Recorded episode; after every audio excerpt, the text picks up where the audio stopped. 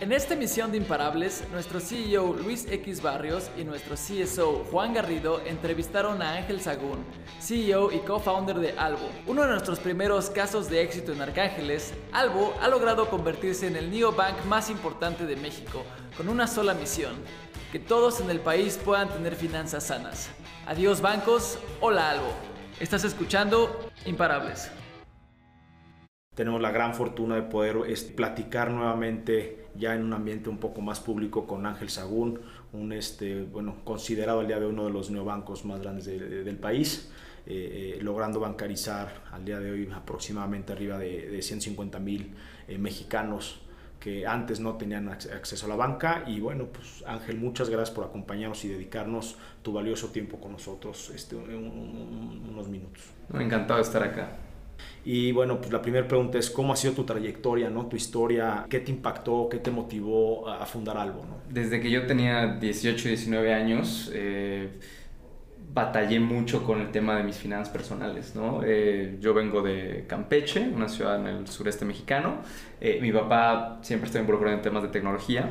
Y entonces cuando yo empecé a tener estos problemas financieros, eh, que de hecho yo trabajaba y estudiaba en la carrera, me di cuenta que era un problema masivo, ¿no? Que le, que le pasaba a todos. Es así como a mis 19 años construí una aplicación de finanzas personales, de hecho de las primeras en la TAM, que se llamó Money Mentor, que básicamente era de estas apps que se conectaban a los bancos, consolidaban toda la información en un solo sitio para que tú tuvieras más claridad y visibilidad sobre tu dinero. Pero estoy hablando del 2009-2010, ¿no? De hecho el tema, el concepto, la palabra fintech ni siquiera existía, ¿no? Em, la verdad es que de repente empezó a crecer, tuvimos buena awareness, pero pues yo era un chico de 19, 20 años, muy maduro, tomé malas decisiones, eh, mil cosas. Además el mercado está en una posición diferente al que está hoy y nunca pude construir un modelo de negocio viable, sustentable detrás, ¿no? Es así como yo pues, termino la universidad y justo empieza que varios banqueros nos empiezan a buscar de, oye, veo que eres bueno desarrollando tecnología financiera, ¿por qué no te vienes con nosotros a, a desarrollarnos algo, no?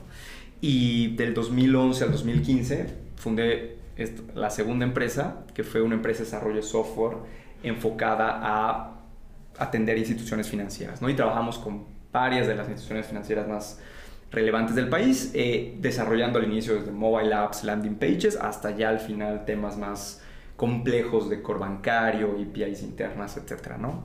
Y justo fue en esa etapa donde me di cuenta pues, ¿por qué los bancos suelen ser tan ineficientes? ¿Por qué es tan costoso? ¿Por qué te cobran comisiones por todo? Y, entendí muy bien el stack tecnológico, lo anticuado y, difícil que es trabajar con él, ¿no? Es así como en 2015 pues tomo la decisión de, decir, ¿sabes qué? Es momento de construir el mejor banco retail de este país, ¿no? Y es así como eh, cierro esa segunda empresa y en 2015 con capital propio comienzo Albo, éramos en eso ocho personas, construimos el primer año todo el stack tecnológico, toda la plataforma.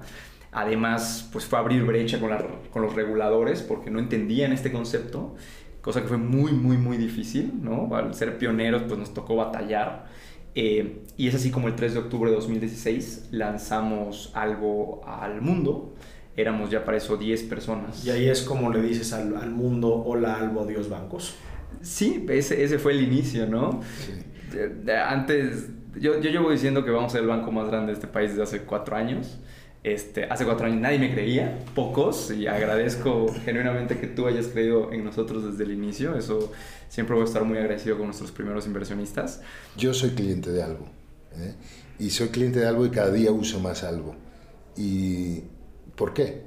Porque algo hace bien lo fácil. Para crecer tu patrimonio solo hay dos opciones, crear tu empresa o ser dueño de múltiples empresas. Arcángeles.com es una plataforma que te permite invertir en las mejores startups de Latinoamérica desde 3 mil pesos para crear un portafolio diversificado para mejorar tu futuro. Entra hoy a arcángeles.com y elige entre nuestras opciones de inversión. Arcángeles.com, invierte diferente. El problema que yo tenía con la banca, me pueden ofrecer todo tipo de productos sofisticados, pero lo fácil eran 100 papeles, 100 firmas, dos horas en una sucursal, siete tokens para enviar una transferencia y, y algo hace bien lo fácil. Para mí es el, el gran diferencial. Me gustaría nada más que nos platicaras eh, y cómo ha sido esta evolución desde tus raíces en 2015-2016, cuando empiezan a hacer algo, a esa dificultad de crecimiento, de incredulidad, de incredulidad del mercado, a, a, a, realmente romper esa, esa burbuja financiera en el país y decir, miren, ya llegué. Eh, ¿Y qué es lo que más te ha costado en ese camino? Yo, ¿Cuál ha sido tu ma mayor aprendizaje que un emprendedor pudiera extraer de tu, de tu, de tu cerebro? ¿no? Híjole, han sido mil cosas, ¿no? Eh, creo que lo más básico, el consejo más básico, y es un tanto obvio, pero es nunca rendirse.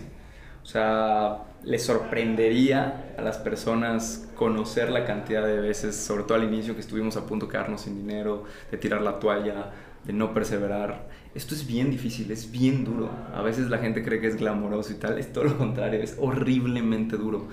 Y la única manera de salir adelante es, es, no rindiéndose, ¿no? Claro que hace falta inteligencia, claro que falta suerte también, falta, hay muchos factores que influyen. Pero ¿dónde crees que estuvo el punto de inflexión realmente donde empezaste a ver esa luz del túnel? Porque todos hemos pasado por lo que dices, creo que es una palabra que se usa mucho en nuestro podcast, es esa perseverancia de la gente, pero luego, luego sale mucho a la luz porque en todos los libros y en todos los podcasts y en todas las entrevistas y todo lo que sea fuera emprendimiento siempre sale la palabra perseverancia por alguna razón.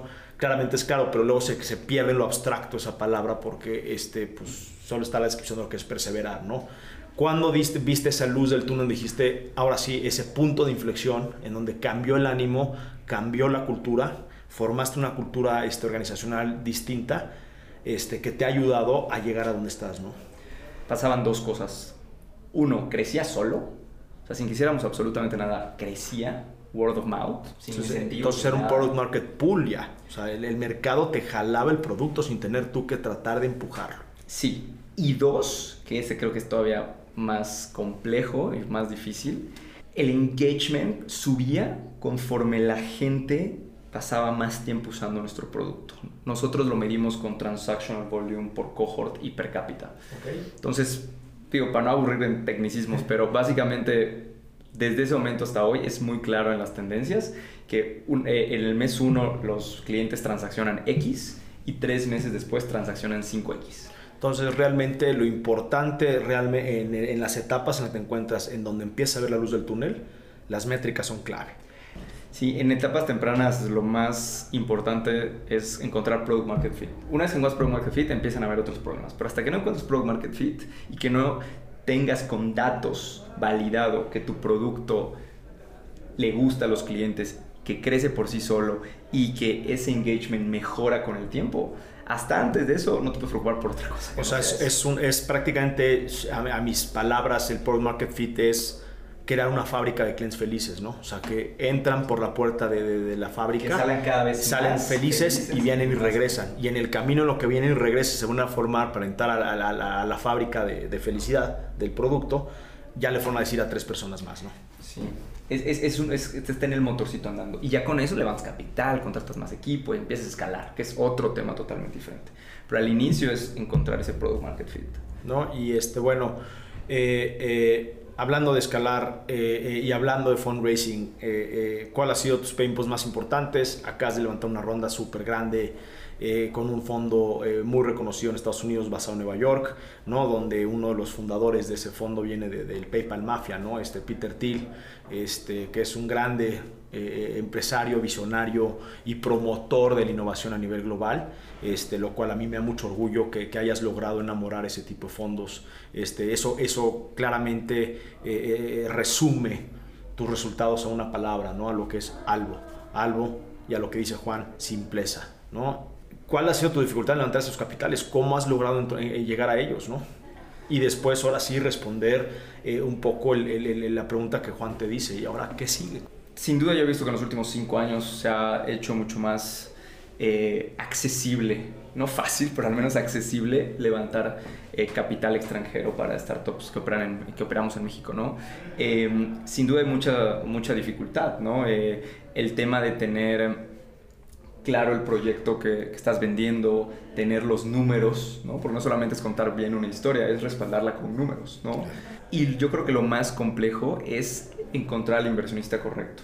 Nosotros hemos tenido la fortuna de, en todas las rondas que hemos levantado, eh, sobre todo las dos últimas, recibir varias propuestas de inversión al mismo tiempo, ¿no? Y poder elegir. La verdad es que es envidiable porque muy pocos realmente tienen eh, dos term sheets o dos hojas de términos de propuesta al mismo tiempo, lo cual te da por lo menos unas dos semanas de ventana de oportunidad de decidir quién es el bueno. Quién es el bueno y no necesariamente son los términos que te ponen en la fórmula. Bueno, cuando solo tienes un term sheet, pues ni hablar, ¿no? No, no, no tienes un plan B y pues agarras lo, lo, lo, lo que se deja, pero tanto tiene, te, te, arriesgas a que puedes una, una, una, una mala decisión en la parte humana de las cosas porque tienes a personas no profesionales o no humanas a la hora de invertir, o tienes unos términos estratosféricamente agresivos, ¿no? Pero luego eh, eh, sí he escuchado y sí he visto que, que, que, que, luego la gente se confunde. ¿Tú qué opinarías de, o sea, tú que has tenido esto, esta, esta virtud o esta suerte de haber tenido dos o tres este, ofertas para, para escoger en una ventana, porque todos te presionan, ¿no? Entonces te dicen, decime ya, porque yo quiero ser líder o yo no me quiero quedar fuera de la ronda. Entonces te dan una ventana de dos, dos tres semanas para tomar tu decisión. O menos. O menos. ¿Cuál ha sido, qué, qué decidiste tú? ¿Cómo decidiste ese inversionista en un balance entre los términos ofrecidos y la persona detrás de, de, de, del Para mí es más importante la persona. O sea, por supuesto que los términos importan, pero típicamente las buenas personas tienen buenos términos. Y si te casas con el inversionista, al final es muy claro que eh, el inversionista va a ser una relación muy íntima y de muy largo plazo. Entonces, tienes que optimizar a la gente que comparta tu visión, que sean legítimamente buenas personas, que en las malas no se vayan a aprovechar, sino al contrario te, te ayuden. Este, y, y, y, con el cual pues la tesis case, ¿no? Claro. Entonces, eso es crucial, o sea, no, no es levantar por levantar, es, es, levantar de la gente correcta en el momento claro. correcto. ¿no? Y finalmente eso ya para cerrar el tema de, de, de, de, la dificultad de levantar capital. ¿Cómo estuvo tu due diligence con Valar? O sea, ¿te tuviste que preparar? ¿Cómo te preparaste para justamente levantar estratégicamente una ronda de capital? Sí, nosotros hicimos housekeeping bastante antes para que cuando, en el caso por ejemplo específico de Valar, que todo se mueve muy rápido, eh, nosotros ya teníamos la casa perfectamente limpia con todos los documentos, con un data room increíblemente claro. Se lo mandamos y ellos y, y pudieron hacer un buen due diligence. Por supuesto que son due diligence súper intensos y profundos. Eh, pero pues mira, la verdad es que igual ya con la experiencia que hemos tenido con todo el proceso con los reguladores, pues ya estamos un poco acostumbrados. En ese sentido, ¿no? Sí. De acuerdo. Ahora sí, este, a como, como pregunta Juan, eh, ¿qué viene de algo? ¿Hacia dónde va algo, no? Lo mejor está por venir, sin duda, ¿no? Eh, sin duda te digo, tenemos este buen product market fit, tenemos un producto que ha crecido brutalmente, somos los líderes del espacio de neobanks, challenger banks en México, los que más clientes tenemos, los que más capital hemos levantado, sin duda los que mejor equipo tenemos. Pero también hay muchos competidores allá afuera que están mirando la oportunidad, ¿no? Entonces tenemos que fortalecer esa, esa posición. ¿Y eso qué significa? Número uno, pues mantener ese gran crecimiento de clientes. Ya aprendimos cómo escalar la operación mientras escalan los clientes. ¿Y qué te hace a ti en ese sentido operativamente hablando? Porque pues, claramente cuando tú estás blitzscaling, cuando estás creciendo aceleradamente, hay dos cosas que te pueden matar, ¿no? Sobre todo la infraestructura operativa y el que no, con el capital sí. humano infraestructura y capital financiero, sí. ¿no? Pero es más importante, hoy tienes el capital financiero para seguir creciendo. Ahora, ¿qué te hace a ti, a cierto modo, este, eh, poder seguir creciendo aceleradamente? en esa infraestructura y capital humano que no acabes en el, el típico síndrome de comida rápida y franquicias, ¿no? En donde empiezan con un super concepto, comes muy bien y todo, pero en el momento en que empiezan a abrir 17 retail ya no controlan calidad, se les va el tema del servicio, ¿no? ¿Qué, te, qué, qué hace que, que, que, que, puedas realmente escalar hacia adelante? Procesos y gente. Eh, eh, sobre todo eh, mi labor como CEO, ¿no? definitivamente cuando empiezas a escalar todo se empieza a romper, ¿no? Y nos pasó. Y nuestra calidad de servicio disminuyó bruscamente. Ahorita creo que ya estamos retomando eso. Ya me siento mucho más eh, cómodo, ¿no? Y, y, la manera en la que resolvimos fue trayendo la mejor gente posible con experiencia escalando en otras organizaciones implementando procesos, implementando documentación, cosas que pueden sonar un poco tediosas, pero que es la única manera de poder replicar un servicio a gran escala, ¿no? Em, que esa es, esa es la primera parte, ¿no? La segunda parte es algo se está transformando de ser una monoproduct company a una multi-product company. ¿Qué quiere decir eso? Que ya estamos lanzando nuevos productos financieros. Hace cosa de dos meses lanzamos una feature que se llama Espacios, que ayuda a las personas a ahorrar, a guardar, a tener un, apartadito dentro de su propia cuenta para poder crear objetivos y metas y que pronto esperemos eh, meter ahí muchos más productos de, inversión y de ahorro y de mucho tipo. ¿no? Y luego el tema de crédito. ¿no? Eh, si algo se quejan nuestros clientes es, me encanta la experiencia de débito, pero ¿qué más? Yo, yo te molesto a cada rato. Ahora, aunque yo no soy realmente tu target market al día de hoy,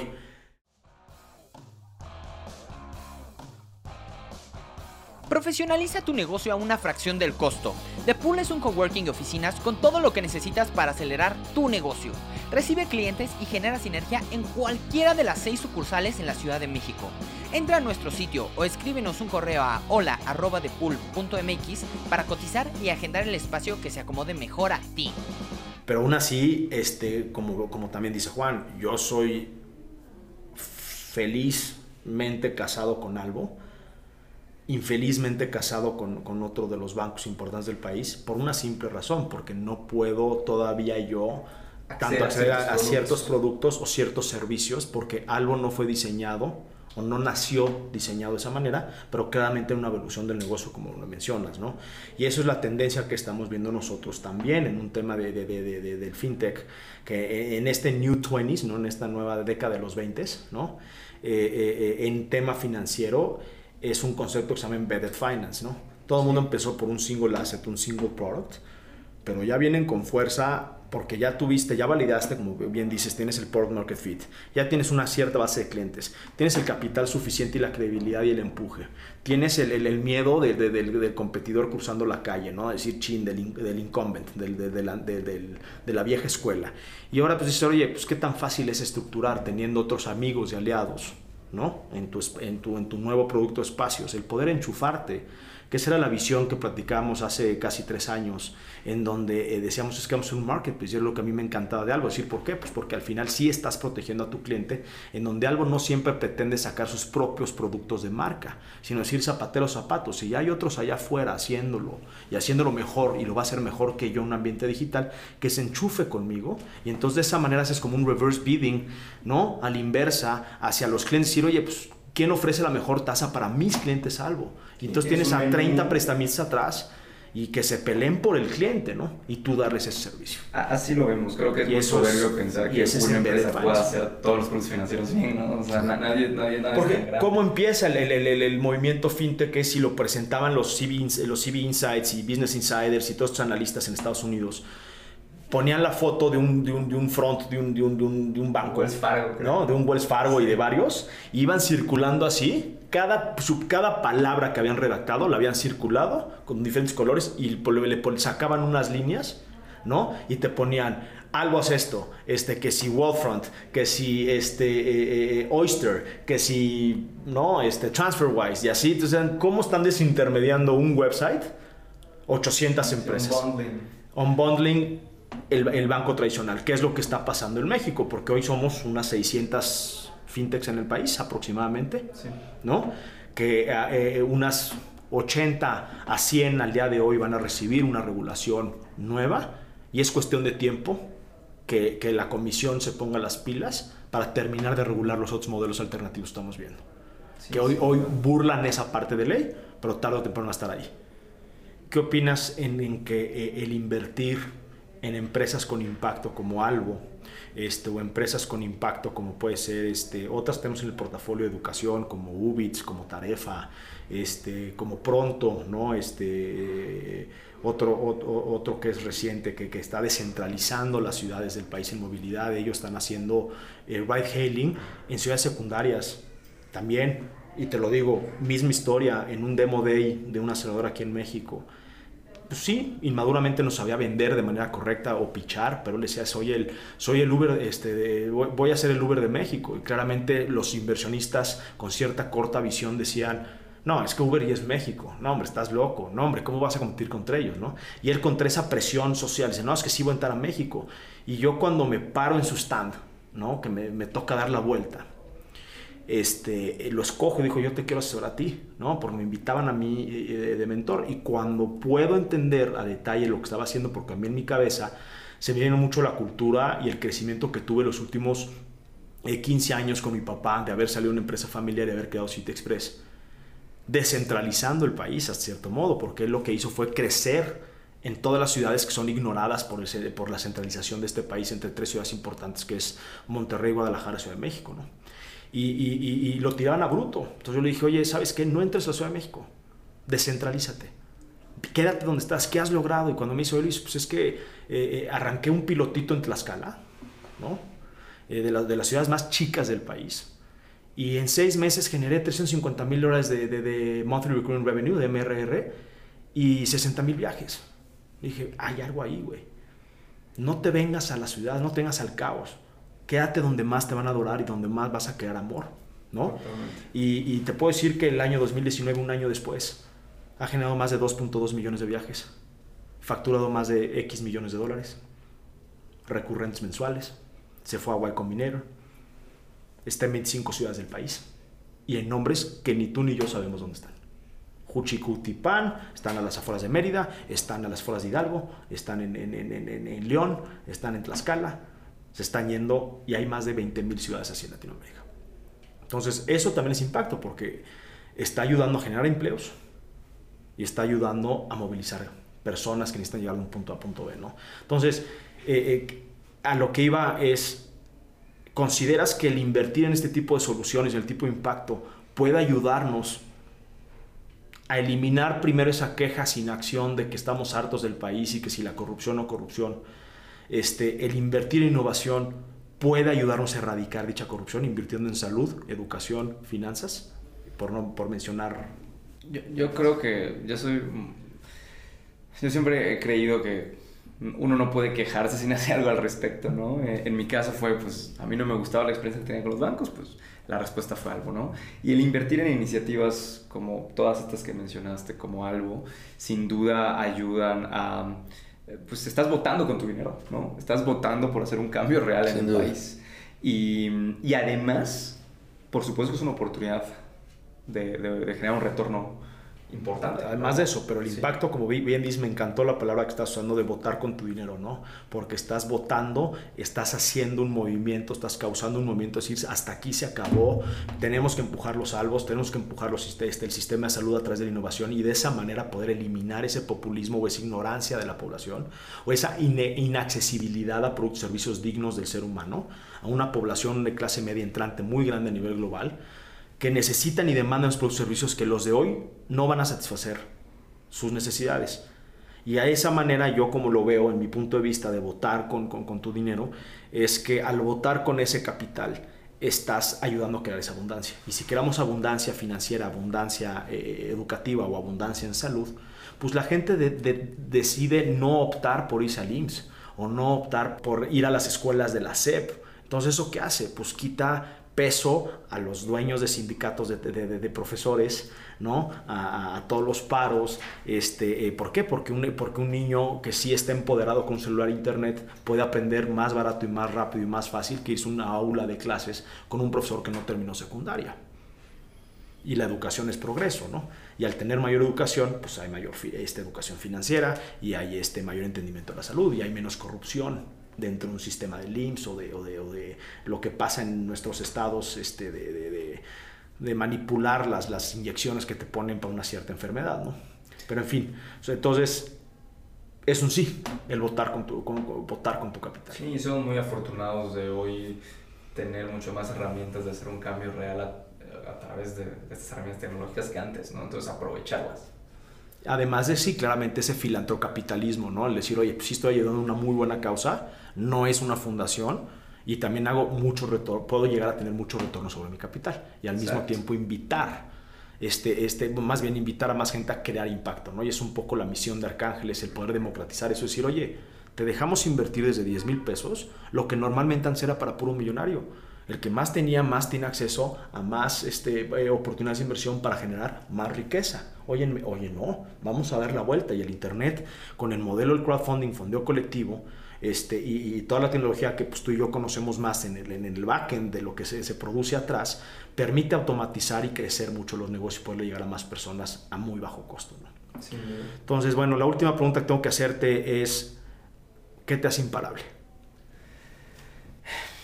Yo sin duda creo que es más un tema de, mindset que cualquier otra cosa, ¿no? Momentos buenos, momentos malos siempre vendrán, eh, pero esa capacidad de tener resiliencia, de, de perseverar, de, de, luchar contra todo pronóstico y de levantarte cada vez que te caigas es, es lo que hace parable una persona. Y eso pues, está acá, ¿no? Eh, y, y, no solo en mí, sino en el equipo, ¿no? Yo... Y es la cultura que has generado en tu oficina, ¿no? El decir, oye, Albo es el moonshot, Albo, el ser el banco este, más grande, bueno, ¿y qué implica para ti? Digo, esa parte imparable es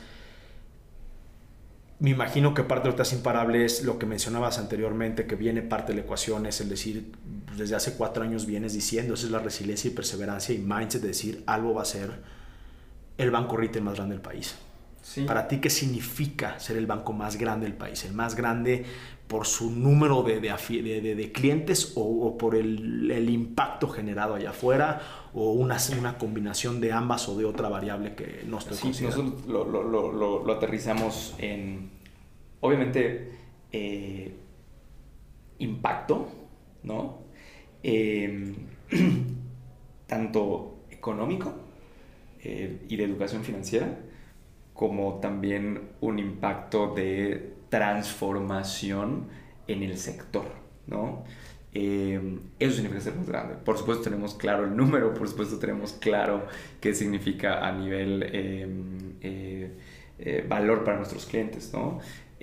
porque no se trata solamente de tener más clientes y ya, se trata, bueno, y, y cómo ayudas a esos millones de millones de clientes a que tengan unas finanzas sanas y cómo eso se traslada en valor para toda la sociedad, ¿no? pues aquí lo tienen, arriba Campeche, ¿no? Por haber este, sacado a Ángel Sagún eh, a crear algo, ¿no? Este, muchas gracias por, por acompañarnos, ¿no? Eh, este, en, este, en esta edición de, Imparables, que seguramente eh, va a ser muy bien recibido por el ecosistema, ¿no? y yo creo que México te quiere por, por, justamente ese corazón y esa pasión de, de, querer cambiar a México como todos esos mismos este, valores, vamos, el venir de, de ver y, de, tener dificultades a realmente hacer el cambio, ¿no? Y ese movimiento a mí me inspiró mucho al principio y es parte de lo que a mí también me hace imparable, es el ver a cada uno de ustedes, el poder este, ver cómo movemos una maquinaria en conjunto y colaborativamente, ¿no? Entonces, muchas gracias Ángel por, por por estar con nosotros acá. Gracias a ustedes, gracias Juan, gracias Luis. Esperamos seguir colaborando mucho más tiempo. Si quieres saber más sobre las rondas de inversión que están levantando capital en arcángeles.co, regístrate en nuestra página de deals arcángeles.co, donde todos pueden invertir.